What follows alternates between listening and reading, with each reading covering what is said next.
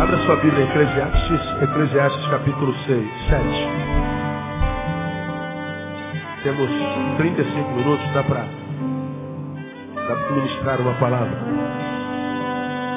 Eclesiastes capítulo 7. Essa semana eu recebi um, um e-mail das centenas que eu recebo por dia. E como você já me ouviu falar aqui, eu nunca abro anexos. Não adianta mandar um anexo para mim e falar assim, eu, o melhor e-mail do mundo. É, é, o e-mail mais lindo, eu não abro anexos, eu deleto.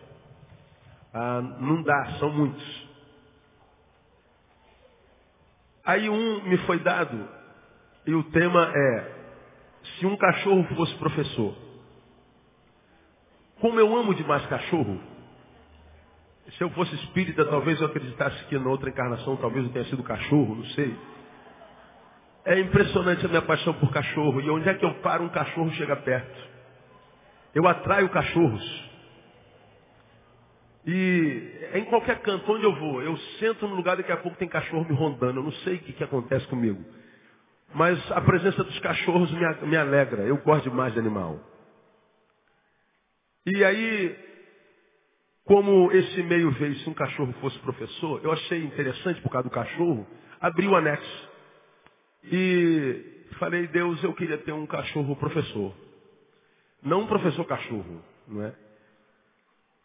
E aí eu fui abençoado com esse texto.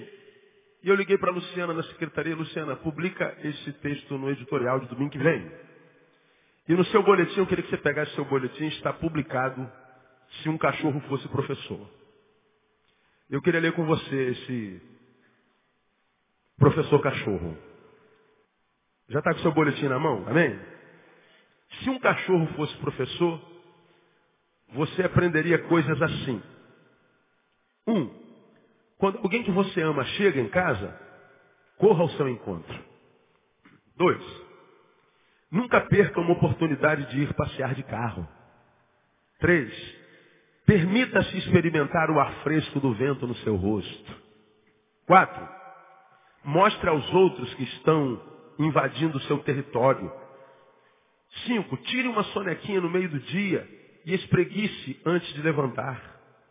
Seis, corra, pule e brinque todos os dias. Sete, tente se dar bem com o próximo e deixe as pessoas se tocarem. Oito, não morda quando um simples rosnado resolve a situação. Nove, em dias quentes, pare e role na grama beba bastante líquidos e deite debaixo da sombra de uma árvore. Quando você estiver feliz, dance e balance todo o seu corpo. 11. Não importa quantas vezes o outro te magoa, não se sinta culpado. Volte e faça as pazes novamente. 12. Aproveite o prazer de uma longa caminhada. 13. Se alimente com gosto e entusiasmo, coma sol suficiente. 14. Seja leal. 15. Nunca pretenda ser o que você não é.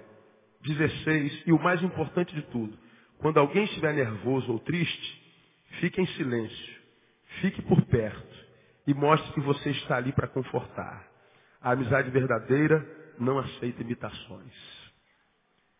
Eu achei um maravilhoso. Depois que eu li isso aqui, eu sou meio maluco, cara, não é possível. Eu me lembrei de um filme chamado Se o Meu Fusca Falasse. Quem se lembra disso? Quem já era nascido? Você é velho também, né? Você está acabado, igual a mim. Isso é, ó, você é velho. Aí eu li isso aqui, eu fui abençoado. Eu falei, ah, se meu cachorro falasse, queria que o Shadow falasse. Mas o cachorro lhe ensina tanto que ele não precisa nem falar. Quem tem cachorro aqui? Levanta a mão bem alto assim. Ah, mais da metade da igreja. Você entendeu isso aqui completamente, não entendeu? Não é exatamente isso aqui? É um amigo mais fiel. Conselhos de um cachorro. Quando alguém que você ama chega em casa, corra ao seu encontro. Às vezes a gente chega e não dá nem bom dia. Né? Chegou a pessoa que a gente mais ama. Aí entra por aqui, a gente sai por ali. E é possível que a gente saia e morra e nunca mais veja. Perdeu a oportunidade de dar um, um cafuné. Nunca perca a oportunidade de passear de carro. A gente vai vivendo uma vida pesada e acha que passear é bobagem. Que lazer é perda de tempo. É, a nossa vida vai ficando pesada, tão pesada que às vezes a gente não consegue carregar a própria vida. A vida vai se tornando insuportável e a gente não sabe o que está acontecendo com a gente. Cara, eu não sei o que está acontecendo comigo porque eu estou tão deprê. Tenho andado tão triste, uma angústia, uma amargura tem tomado conta de mim de uma forma tão grande. Sei, é falta de lazer, o cano de descarga não está funcionando. Permita-se experimentar o afresco do vento do seu rosto. Quando você bota seu cachorro no carro, ele vai direto para onde? Para a janela. Ele quer sentir o vento na cara. Acho que ele tem a unção do motociclista. Os motociclistas aqui sabem do que eu estou falando. O, o, nosso prazer é o vento na cara. É sentir o ar na cara. A diferença do automóvel para a moto é essa. Tem gente que acha que a moto é desconfortável. Não, é confortabilíssimo, dependendo da tua moto. Of course, né? Lógico. Então, tomar o vento na cara é, é relaxante. A gente está em contato com a natureza, com aquilo que a gente é. A natureza não é uma coisa na qual a gente vai, a natureza é uma coisa a qual a gente é. Quando nós pisamos na grama, nós não estamos pisando numa coisa estranha nossa, nós estamos pisando numa coisa com a qual nós somos. Nós somos a natureza. E quando a gente se afasta da natureza, a gente está se, afastando do, se afastando do que a gente é. Nós temos mais a ver com a grama e com o ar puro do que com o nosso quarto. Nosso quarto é artificial, nós construímos, a natureza não. Tire uma sonequinha no meio do dia e espreguice antes de levantar. Quem pode, pode, né? Quem não pode, se sacode, dá uma sacudida, faça qualquer coisa. Né? Mas ele está falando que o descanso tem que, tem que eu, eu achei brilhante isso aqui, e eu não vou reler de novo, mas eu queria que quando você chegasse em casa, você mastigasse de novo, e chegasse em casa, pegasse seu cachorrinho no colo, desse um beijo nele e falasse assim, meu cachorrinho, você é uma bênção na minha vida. Hoje até na igreja você me abençoou. Eu duvido que você não vai fazer isso quando chegar em casa. Não é? é cachorro é uma bênção.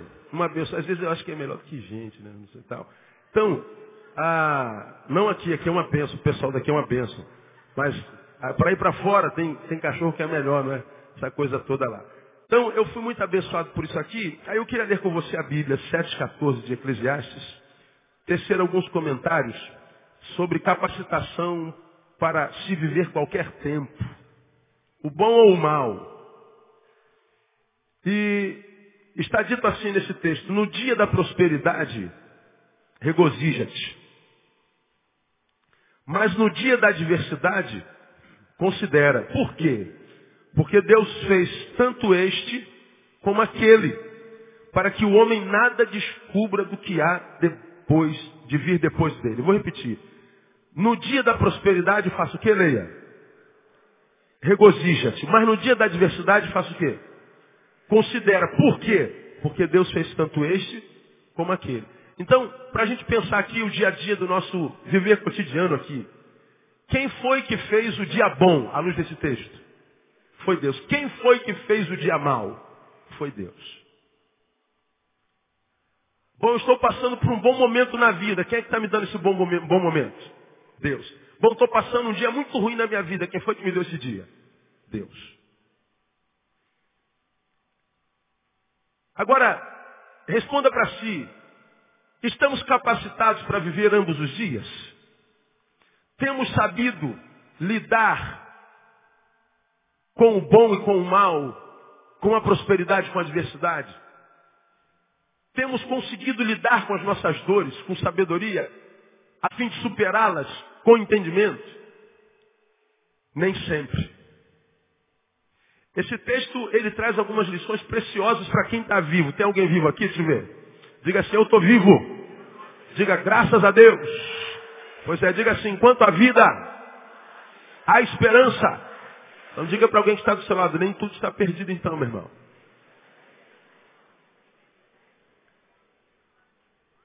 Porque eu sei que se Deus colocou essa palavra aqui no meu coração, trouxe alguém para ouvir. Porque nós temos cometido um equívoco no tempo da adversidade. A gente acha que quando tudo está bem, Deus está lá. Isso é coisa de Deus. Mas quando tudo está mal é porque Deus se retirou. É que esse dia não tem nada a ver com Deus. Não é o que o texto diz. E o pior, quando a gente encontra com um crente desse que é mais santo que Jesus, eu odeio crente mais santo que Jesus. E ele fala assim, você está passando por essa adversidade porque tem legalidade na sua vida. Você está passando por essa adversidade porque está em pecado. Você está passando por essa adversidade porque jogaram uma cumba contra você. Deus me disse que você está passando por essa adversidade por causa. O cara tem sempre uma resposta para a tua adversidade. Engraçado. Jó perdeu dez filhos, perdeu todos os bens, perdeu a família, perdeu a saúde. E vieram Bildade de Zofar e não sei mais quem, não lembro o nome do terceiro. Dizer por que, que Jó estava sofrendo. Só que nenhum dos três tinha a menor chance de saber por que, que Jó estava sofrendo. Por que, que Jó estava sofrendo? Porque tinha uma reunião lá em cima, na qual o diabo estava, eu não sei como isso aconteceu, em que Deus pega e entrega Jó na mão de Satanás. Toca em tudo que ele tem, só não toca naquilo que ele é. Toca em tudo que ele construiu, mas não toca na sua essência. E o inimigo fez isso. Portanto, a adversidade de Jó, aqueles dias adversos, aconteceram porque Deus autorizou. Foi Deus quem fez aquele dia. Agora, os amigos de Jó, os supercrentes, vieram dizer que ele estava sofrendo porque ele emprestava dinheiro a juros.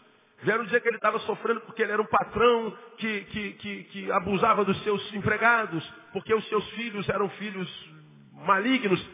Tem sempre um sujeito que vem em nome de Deus, eu não sei qual Deus, tentar dar uma resposta para o nosso sofrimento. E há sofrimentos para os quais não se há respostas, irmãos. Agora esse texto, ele fala sobre capacitação para viver qualquer tempo. Neil, quando o dia for bom, prosperidade, dá um baile, meu, celebra, regozija-te, vai sorrir, bota o bloco na rua. Agora, quando o dia for adverso, fica só murmurando, resmungando, não. Considera. Tenta aprender alguma coisa com ele. Por quê? Mas por que, Deus? Porque eu fiz esse, tanto esse como aquele. Aí aqui nós aprendemos algumas coisas muito interessantes. Se está bom, prosperidade, ou se está ruim, adversidade, isso não é importante. O importante é o dia e não a qualidade do dia. O que Deus está falando sobre tudo para cada um de nós aqui é que o importante na nossa vida não é se está bom ou se está mal. O importante é que nós acordamos mais um dia. E esse dia foi o Senhor quem fez. Ora, se foi o Senhor quem fez, ainda que esse dia me traga adversidade e dor, esse dia não é de todo mal, porque a fonte dele é santa é divina. Deus não pode construir uma coisa má, uma coisa perversa em si. Agora nós muitas vezes amanhecemos e amanhecemos no problema e já amaldiçoamos esse dia. O dia maldito. Não, esse dia não é maldito porque quem fez esse dia foi o Senhor, irmão. E a forma como a gente reage ao dia determinará como serão os próximos dias. Então esse texto está dizendo se está bom ou se está mal não é importante, o mais importante é o dia. E o que, que, tem acontecido com a gente? Eu lido com gente o tempo inteiro, viajo esse país inteiro, viajo direto, lidando, atendendo gente. Eu tenho percebido que a qualidade do dia, e por causa da qualidade do dia, nós esquecemos do dia em si. Nós nos prendemos tanto ao fato de estar vivendo um dia mal, que a gente se esquece que aquele dia é mais um dia que foi acrescentado à nossa existência. Se a gente tem razão para chorar porque está doendo, nós temos razão para celebrar porque estamos vivendo. Você está vivo, irmão. Estava lá em cima no Nordeste e alguém faleceu. E alguém me perguntou se eu podia no enterro dar uma palavra. Eu não pude porque quando eu vou a algum lugar, a minha agenda é da pessoa que convidou. Eu não posso deixar aqui o compromisso para ir lá. Falou, irmão, eu, eu lamento, mas eu, a minha agenda está aqui marcada, eu não tenho como deixar aqui para ir lá, me perdoa. E essa pessoa veio falar comigo chorando, pedindo para que eu desse uma palavra, porque ele eu não pude estar lá. Interessante que quando ela saiu chorando, e eu não pude lá dar a palavra, o pastor dela fez isso. Essa palavra já estava no meu coração e eu fiquei pensando, caramba, todos nós já perdemos alguém amado. Todos nós já vimos a morte passar na nossa história familiar, na nossa história relacional. Todos nós já choramos a morte de alguém amado, de alguém querido. E aquela menina estava indo embora, aquele, aquela, aquela mulher estava indo embora, e ela estava indo chorando a morte de alguém que não mais vive. E nós temos essa capacidade solidária de chorar a morte, portanto, a incapacidade de alguém continuar vivendo. Porque morrer é estar diante da impossibilidade da vida. E aí quando nós vemos alguém que está diante da impossibilidade da vida, nós choramos. Mas, muitas vezes, por causa da diversidade do dia, nós estamos diante da possibilidade de continuar vivendo e não vivemos. Nós não morremos, mas também não vivemos. Nos entregamos à adversidade. Nós nos deformamos na adversidade. Nós esquecemos o dia para pensar na dor. Nós esquecemos o dia para pensar na qualidade.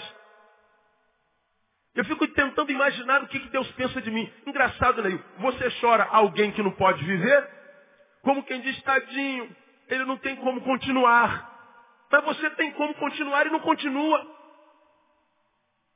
É uma incongruência. O seu choro é um choro hipócrita. É um choro equivocado.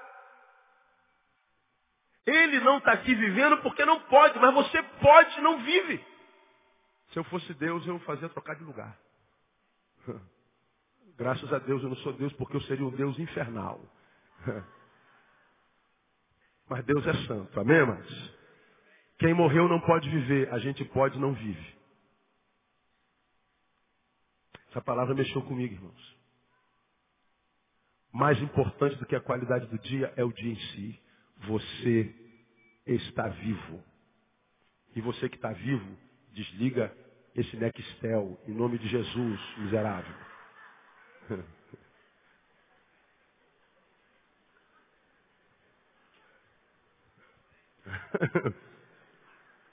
Aleluia. Quantos vivos nós temos aqui mesmo, hein? Glória a Deus. Diga para alguém que está do seu lado, nem tudo está perdido, irmão. Glória a Deus. Não é bom saber disso, irmão, não é? Nem tudo está perdido. E às vezes você chegou aqui caidaço, né? Me mata, Deus. Me leva, me leva a nada. Vou te levar para o monte da vitória, no nome de Jesus. Eu vou te levar para o campo da esperança. Eu vou restaurar a tua história no nome de Jesus. E ele está dizendo, não me atrapalha, homem. Creia. Ainda há esperança. Você está vivo. Isso é Deus ministrando no nosso coração. E aqui nós temos duas, duas, duas lições importantes. Primeira, ou nós aprendemos a jogar o jogo da vida, ou o nosso dia será refém das circunstâncias mesmo. Qual é o jogo da vida? O jogo da vida é ganhar e perder. Ninguém ganha sempre, ninguém perde sempre. Você tem ouvido isso aqui ó, há muito tempo. Não existe dor que dure para sempre, como também não existe alegria que dure para sempre. Como é o jogo da vida? Um dia eu estou bem, um dia eu estou mal. Um dia eu ganho, o troféu está na minha mão, outro dia eu sou rebaixado.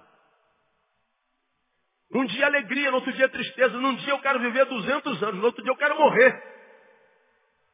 A vida se desenvolve nessa, nessa dialética e a Bíblia é clara, explícita, em nos ensinar que a vida é viver nessa, nessa dialética, nessa dicotomia. A vida não tende só para um lado, porque senão ficaria sem graça. Nós temos experiências cá embaixo e temos experiências lá em cima. Temos experiências no vale e temos experiências no monte. Porque se fosse só vale, ninguém suportaria, seria monótono. Mas se fosse só monte, também ninguém suportaria. Então nós vivemos nessa dinâmica dialética de ser e de existir. E a Bíblia fala sobre isso de capa a capa. Por exemplo, se a gente vai a João 13, 33, nós vemos o mestre dizendo assim, no mundo Tereis o quê? Mas tem de bom ânimo. Por quê? Eu venci o mundo. Olha só, de um lado ele diz, você vai ter aflição. Do outro lado ele diz, tenha bom ânimo. Mas peraí, Senhor. Aflição eu não tenho ânimo nenhum. Pois é, porque não quer, mas pode. E por que, que eu posso ter bom ânimo na aflição? Por uma simples razão. A aflição está me catucando, está me machucando, dizendo assim, perdeu. Eu falei, peraí, filho, isso é quem está dizendo. Há uma promessa de Deus sobre a minha vida. Quem você pensa aflição que é? Quem você pensa problema que é? Para dizer o que, que vai acontecer com o meu futuro. A última palavra sobre a vida de um filho de Deus vem da onde? Da boca de Deus. Então a aflição vai machucando em você quanto você pode, porque você tem prazo de validade. E aí a gente vai sentindo a dor, a gente vai trincando os dentes, a gente vai vendo a carne contorcer e você vai sentindo dor, gruindo. Hum, não tem problema, uma hora isso acaba. Uma hora isso termina. Isso é viver pela esperança, isso é viver pela fé. De um lado eu sinto dor, mas do outro lado eu tenho esperança que essa dor vai acabar. Aí se você parar para fazer uma meditação da tua história, você vai perceber que nesses anos todos de vida, quantas dores você já passou pela tua vida, quantas adversidades, dentro das quais você disse assim, cara, eu não vou suportar isso. Está aqui, não está? Suportou. Falei no início desse culto, não há história de afogamento na Bíblia. Embora mares encapelados houveram uns montes, Histórias que pareciam que ia terminar no fundo do mar, mas mesmo no fundo do mar Deus mandou provisão. Ele move o sobrenatural para te devolver o natural na vida. Ele faz tudo por causa dos seus filhos. Agora a gente vai perdendo isso de perspectiva. A gente acredita que porque o dia mal chegou, acabou, é ponto final. Não, irmão, o dia mal é uma vírgula, não é ponto final, já falei sobre isso aqui. Nós temos que aprender a valorizar o dia. Se não há nada bom no dia para celebrar, celebre o fato de ter tido mais um dia. Quando você, a despeito da dor, trabalha com bom ânimo, ou seja, nessa dialética, você descobre que a vitória é sempre nossa pelo sangue de Jesus. E quando a vitória não vem, não foi porque Jesus abandonou, foi porque nós não tivemos postura. De um lado ele diz, no mundo tereis aflições. Portanto, ele está dizendo assim, ó, quem quer viver e não ter aflição, não vai viver bem porque vai ser sempre tomado por perplexidade. Como se o problema fosse uma coisa estranha a gente. E não é. Como se a adversidade fosse uma coisa estranha a gente. E não é. Agora, por que, que na vida de alguns a complexidade, a adversidade se cronifica, se torna um negócio crônico? Por causa da tua postura. Porque a vida fala de dialético o tempo inteiro. Tu vai lá no Salmo 91, versículo 7. Nós vemos o Senhor também falando o seguinte: Mil cairão ao teu lado e dez mil onde? À tua direita. Mas tu não será atingido. Lembra que eu preguei sobre isso aqui há bem pouco tempo atrás? Se mil cai de um lado e dez mil do outro, quantos mil caídos estão? Onze mil. São onze mil mortos ao meu lado. Eu estou caminhando num vale de morte. Não é o que Davi diz? Ainda que eu ande pelo vale da sombra da morte, hã? não temerei mal. Por quê? Porque tu estás comigo. Deus é o Deus da vida. Portanto, ainda que você passe pelo vale de morte, porque está vivo, ele se manifesta lá no vale de morte. Quando ele diz mil ao meu lado, dez à minha direita, ele está falando, é um tempo de mortandade, mortandade de toda a ordem, física, biológica, existencial, espiritual. Gente que, como você ouviu aqui há bem pouco tempo atrás, é tragada pelo diabo. Lembra do tragar? Como um cigarrinho que você dá um traguinho e ele vai virando poeira, vai virando cinza e vai diminuindo. Mais um traguinho, mais cinza ele diminui. Mais um traguinho, mais cinza ele diminui. Até que a vida se transforma numa guimba. Quando chega numa guimba, o que, que o fumante faz? Joga no chão o porco. Não é verdade? Joga fora. A Bíblia diz que o diabo, o vosso adversário, anda ao vosso derredor buscando a quem possa tragar. Qual é o problema? Está escrito na Bíblia isso. Agora, embora eu saiba dessa informação, a Bíblia diz que se o diabo anda ao nosso derredor, buscando a quem possa tragar, a Bíblia diz que o anjo do Senhor acampa-se ao redor. Vamos lembrar o que eu já preguei aqui? A Bíblia diz que o diabo está onde? Ao derredor. E o anjo do Senhor? Redor. Aqui estou eu. Ao meu redor está o anjo. Ao derredor está o diabo. Entre o diabo e você, existem anjos acampados. Agora, o que, que acontece contigo? Você olha para o diabo se levantando, mas não vê o anjo te guardando. Você vê a tristeza entrando, mas não vê Deus renovando tua força cada manhã. Você diz, pastor, eu estou sofrendo tanto, pastor, eu estou há oito anos nessa luta. Oh, que bom, parabéns. Mas como, pastor? Oito anos de luta. Oito anos de luta e você ainda não se curvou. Você ainda não quebrou. Você ainda não surtou. Ainda não enlouqueceu. Como é que você não enlouqueceu vivendo o que você está vivendo? É porque Deus está renovando a tua força toda manhã.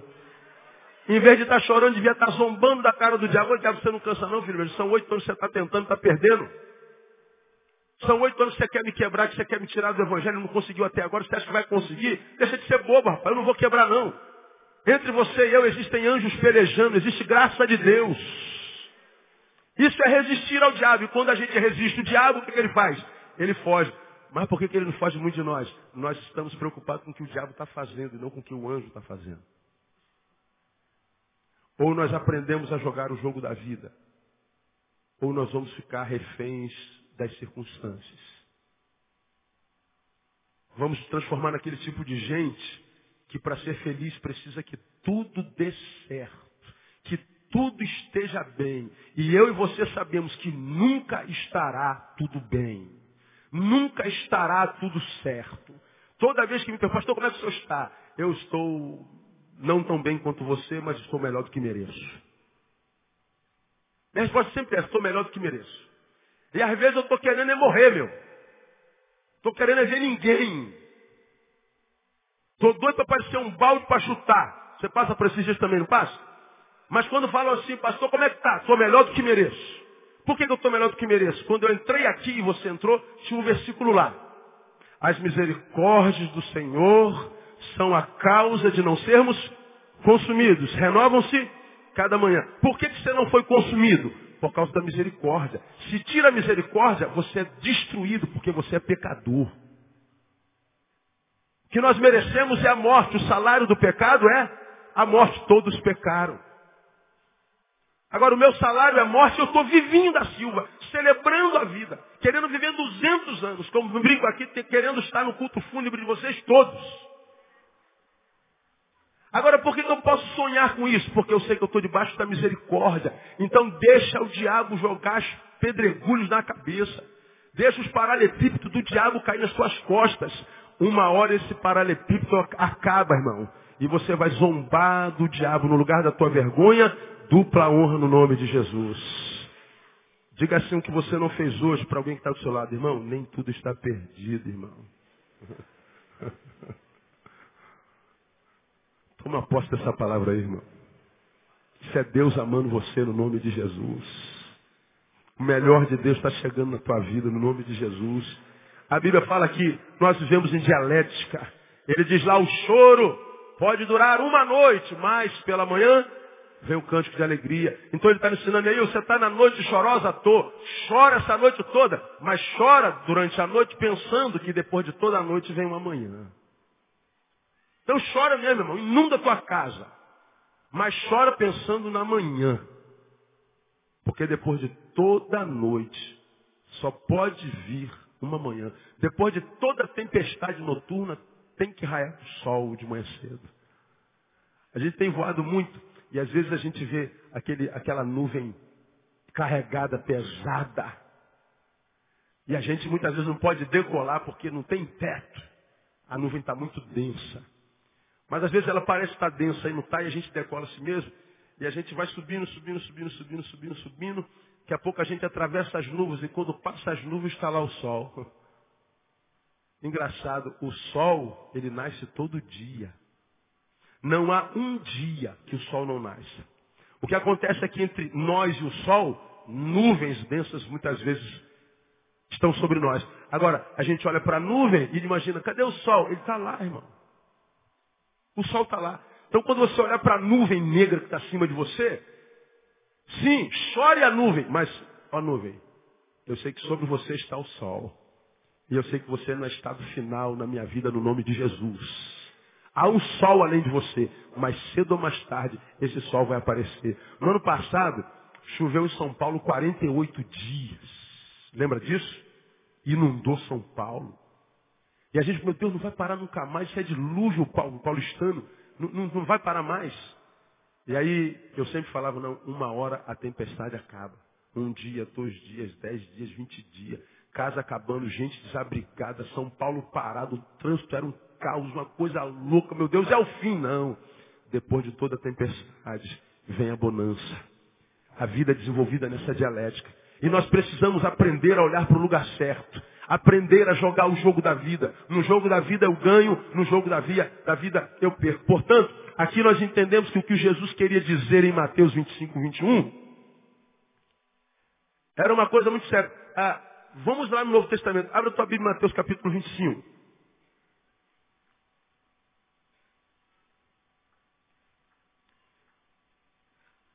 Mateus capítulo 25.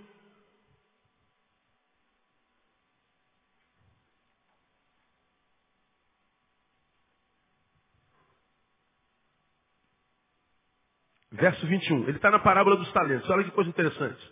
Disse-lhe o seu senhor, muito bem, servo bom e fiel. Sobre o pouco foste fiel, portanto que? Sobre o muito tu colocarei. O que, que ele disse no final? Entra no gozo do teu Senhor. Esse, essa palavra do talento é uma coisa maravilhosa. Essa palavra de Deus, muito bem, servo bom e fiel, essa palavra, ela, ela, ela, ela soa gostosa nos meus ouvidos. Quando Deus olha para mim, olha para você, o que será que ele fala? Servo bom e fiel ou servo mau e infiel? Não sei, cada um dará conta de si mesmo a Deus.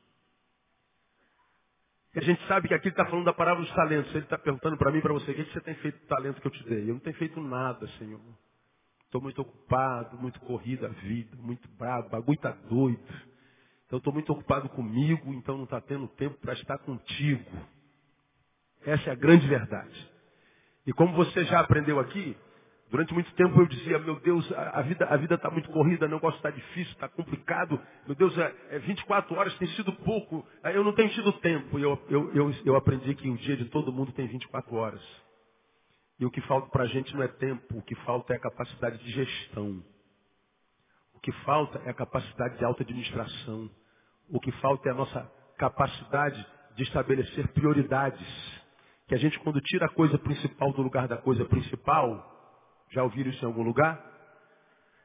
Todas as outras coisas saem do lugar, porque a coisa principal é fazer da coisa principal a coisa principal. Isso é coisa de gestão.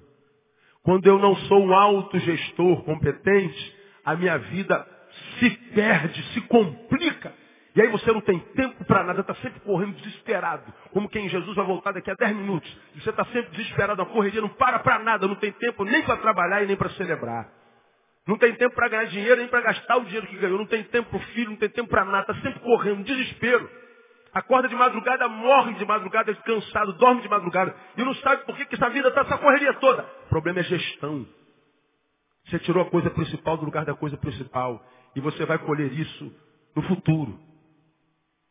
Problema de gestão. O dia de todo mundo tem 24 horas. Agora aqui, a Bíblia chama o cara aqui de servo bom e fiel. E quando o servo é bom e fiel, ele está dizendo assim, é porque sobre o pouco foste fiel, portanto sobre o muito tu colocarei. Olha o que, que Jesus quer dizer aqui, quando ele diz que é servo bom e fiel. Sobre o pouco, te, sobre o pouco foste fiel, sobre o muito tu colocarei e entra no gosto do Senhor. Ele está dizendo que servo bom e fiel é quem aprendeu a jogar o jogo da vida. Houve o tempo do pouquinho, Houve o tempo do quase nada. Houve o dia da adversidade. E o que, que esse servo foi? No tempo da adversidade ele foi fiel. No tempo da adversidade ele considerou, ele não se entregou, ele não se deformou, ele não mudou seus princípios, suas prioridades. Ele não colocou sua necessidade na frente de Deus. Ele não colocou as suas adversidades na frente do Todo-Poderoso. Ele na adversidade não ficou ligado no diabo, mas ficou ligado no anjo. Ele sabia que estava bravo, que estava ruim, estava complicado, o bagulho estava doido, como eu costumo dizer aqui. Mas a despeito dessa adversidade, ele está dizendo, Senhor, eu continuo sendo quem sou, e eu quero que tu saibas que tu continua sendo o primeiro. E aí então Deus, no tempo dele, se manifestou e disse assim, meu filho, você é um servo bom e fiel. Agora, uma coisa interessante, o servo é bom e fiel, mas estava no pouco.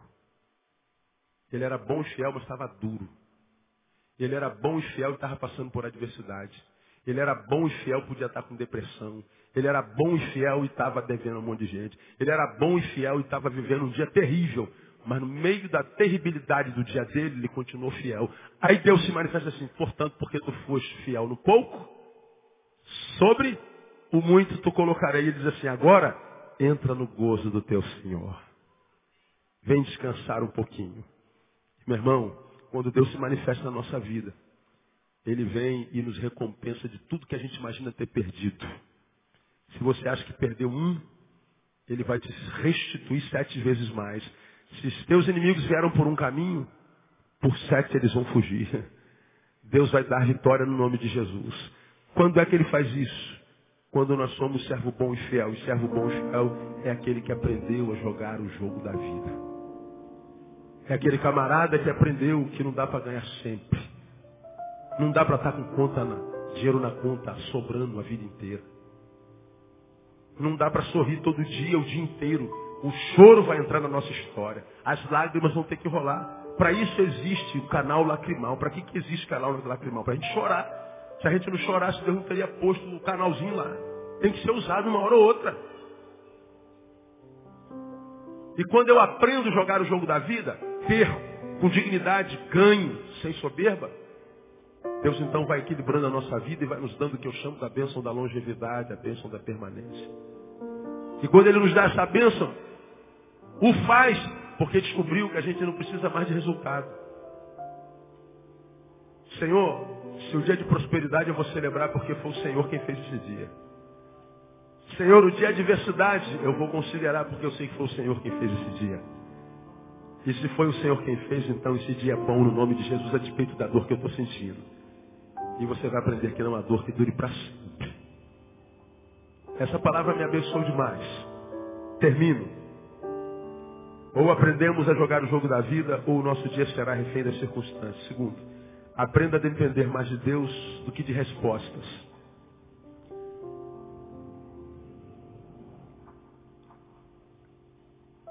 Sem que percebamos, nós temos nos tornado seres muito parciais. Seres que agem com parcialidade. Quer ver uma coisa? Quando é que geralmente nós ficamos obcecados por respostas? Quando a gente está prosperando, enriquecendo, dando tudo certo, que a gente fica até com medo, esmola demais, o santo desconfia. E cara, tá, tá tudo, não é possível, tá, Está muito certinho esse negócio. Tá, tudo que eu faço, está. Estou com a unção de Midas, eu coloco a mão virar ouro, não é possível, tem alguma coisa errada aqui. A gente, não, a gente quer saber, a gente quer celebrar. Agora, quando a gente está com a unção de Medusa, tudo que a gente põe a mão vira pedra, aí a gente começa, poxa, o que está acontecendo, Senhor? Estou entendendo. Nada a ver. Sou teu filho. Eu dou dízimo. Estou na igreja. A gente quer resposta, resposta, resposta. A gente fica obcecado com resposta. A gente quer entender por que está passando por aquilo, o que está acontecendo. Meu Deus, eu quero resposta. A gente fica obcecado com resposta. Mas a gente só quer resposta quando está dando. Quando está tudo bem, a gente não pergunta, Deus, eu não entendo por que tu me abençoas tanto. Eu não mereço isso tudo que eu tenho tido. Eu sei que eu não sou o pior ser humano do mundo, mas também eu não sou o melhor, não é possível. Diminui um pouquinho a bênção aí. Já fez a sua oração alguma vez? É, só se tu for retardado. Agora, quando o negócio começa a apertar, Deus, ô, oh, oh, Senhor, está esvaziando aqui. Se liga aí, ô, ô, ô, alô, alô. Estou entendendo. Nós somos parciais. Quando a bênção é demais, a gente não questiona, mas quando ela é de menos, a gente quer respostas. Aí onde é que se estabelece a cronificação da dor e da crise? É que Deus nem sempre responde. A gente ora, ora, ora e Deus não se manifesta. Fala assim, Deus esqueceu da gente, Deus não pode esquecer. O que Deus quer ensinar para mim e para você quando dói sem respostas é que nós temos que nos ligar não na resposta, mas nele. Quando dói, eu não tenho que ficar obcecado em resposta, porque nem sempre elas vêm. Eu tenho que ficar obcecado no que Deus é. Porque o mesmo Deus que me trouxe até aqui, não vai me deixar aqui, vai me levar até lá, no nome de Jesus. Ele foi fiel até aqui e será fiel até lá. Portanto, você tem que brigar contigo, Neil. Cuidado para você não se deformar. Cuidado para você não tirar a coisa principal do lugar da coisa principal. Cuidado para que você não esteja tão fito nas, na, nas circunstâncias em busca de resposta, você tire o olho dele. Olhai para o alto, diz Paulo. Olhai para cima. Faz como o salmista, eleva os meus olhos para os montes. De onde me virá o socorro? O meu socorro veio do Senhor que fez os céus e a terra. Irmão, o teu socorro virá. Agora a gente tem que aprender a depender mais de Deus e menos de respostas. E a gente só quer respostas no tempo da adversidade, no tempo da dor. Perguntamos por que dói, mas não perguntamos por que estamos sendo tão abençoados. Como quem diz, a bênção eu mereço, a dor não. Isso é uma imagem distorcida de si mesmo. Cara, você pode ser o cara mais santo do mundo, mas você vacila. Você pode ser o santo mais santo do mundo, mas todo santo tem um calcanharzinho que a gente chama de Aquiles. Eu posso acertar em 100 coisas, mas tem uma coisa na qual eu erro.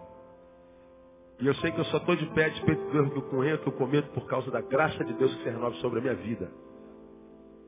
Então eu tenho que aprender a jogar o jogo da vida e tenho que aprender a depender mais de Deus e não de resposta.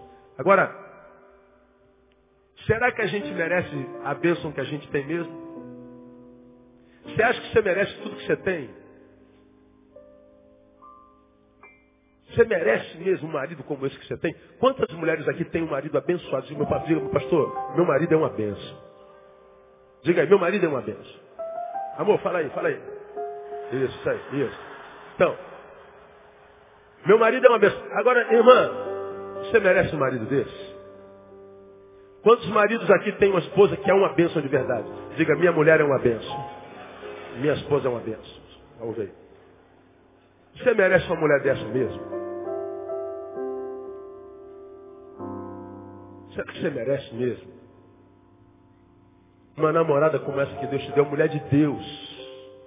Um homem de Deus. Você merece os filhos que tem, cara. Teus filhos são uma fonte de alegria, cara. Alguns de vocês têm filhos que não deram trabalho nenhum. E a gente vê tantos pais sofrendo, cara. Sendo mortos. Pô, teus filhos são. São anjos encarnados, meu. Seus filhos são uma bênção, não são? Você merece filhos como esse? Filhos, vocês merecem pais como esse que vocês têm. Como você já vacilou com esses pais aí?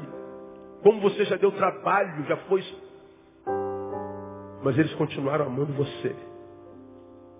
Acreditando em você, ministrando sobre a tua vida, e você está salvo por causa deles.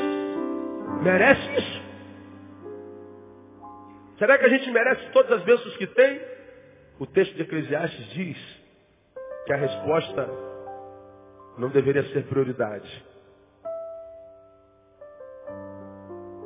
Pois muitas delas nós não teremos mesmos. Nosso foco deveria ser em não desprezar o dia, a despeito da qualidade desse dia. Então, irmão, você está bem? Celebra e pronto, dá uma festa. Reúne os amigos, faz um churrasco. Mas se amanhã for um dia de adversidade, não muda não. Sente a dor. Mas vai dando glória. Porque da mesma forma como a alegria teve prazo de validade, a dor também vai ter. Vai voltar a alegria de novo. Aprenda a jogar esse jogo. E você vai ver que o equilíbrio te alcança. E quando você estiver totalmente desapegado da necessidade de ter que dar certo toda hora, o diabo te esquece. Mas não adianta, não adianta botar pedra no caminho desse cara. Porque tu bota uma pedra no caminho dele, ele dá uma topada. Antes ele xingava um palavrão, agora ele diz, glória a Deus, eu tenho pé para topar. O cara rouba teu carro e você, glória a Deus, eu tinha um carro para ser roubado. Tem gente que nunca teve carro. Parece uma enfermidade, o cara diz, glória a Deus, porque o nome do meu Deus é Jeová Rafá. Eu sou o Senhor que te sara. Aí aonde todo mundo murmura, você dá glória. Você acha que o diabo vai continuar te perturbando? Não. Você vai estar resistindo a Deus e o que, que ele faz? Ele foge.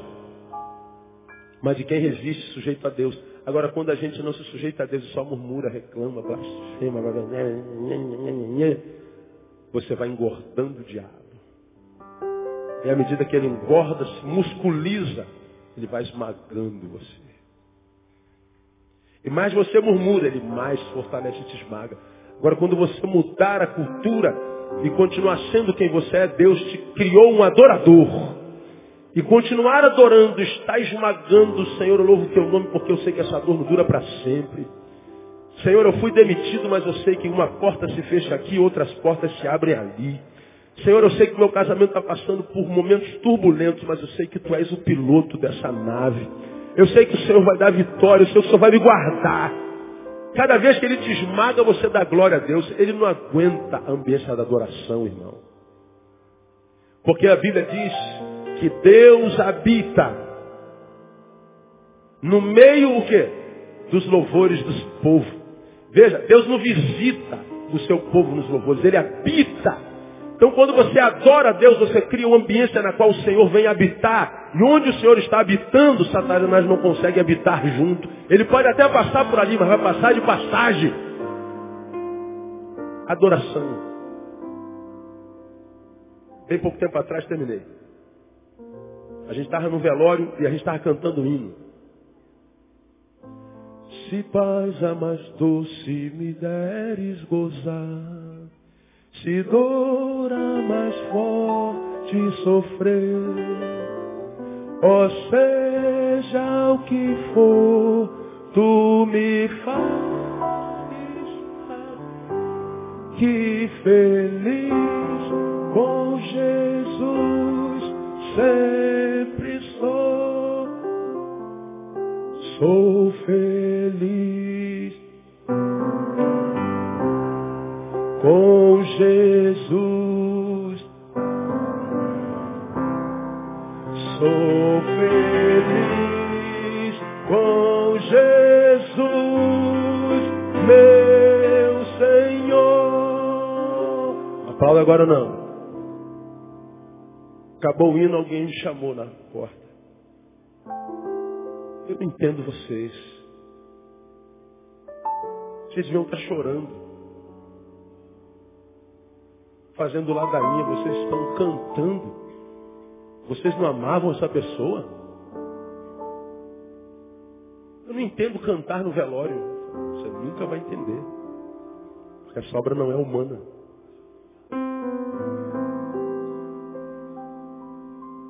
Só que quando nós temos fé num Deus que venceu a morte, nós entendemos que a morte não é mais o fim, é uma passagem.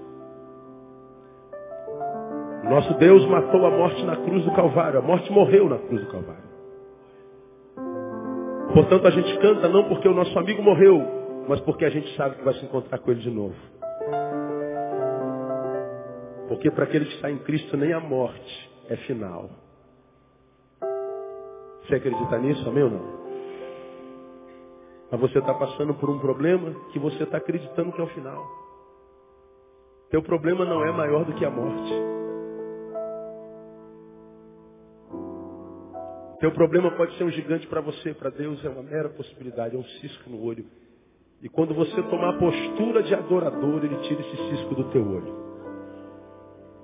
E ao invés da lágrima que cai quando o cisco nos pega, vai brotar um sorriso nos lábios. Porque a alegria do Senhor é a nossa força. Irmão, no tempo da prosperidade celebra, no tempo da adversidade considera. Deus fez tanto um contra o outro. Aprenda a viver o jogo da vida. E Ele vai mudar a tua história no nome de Jesus. Continua um servo bom e fiel. Porque Ele vai dizer para você, entra no gozo do teu Senhor. Diga para alguém que está do seu lado, nem tudo está perdido. Quem recebe essa palavra, aplaude Ele bem forte. Aleluia.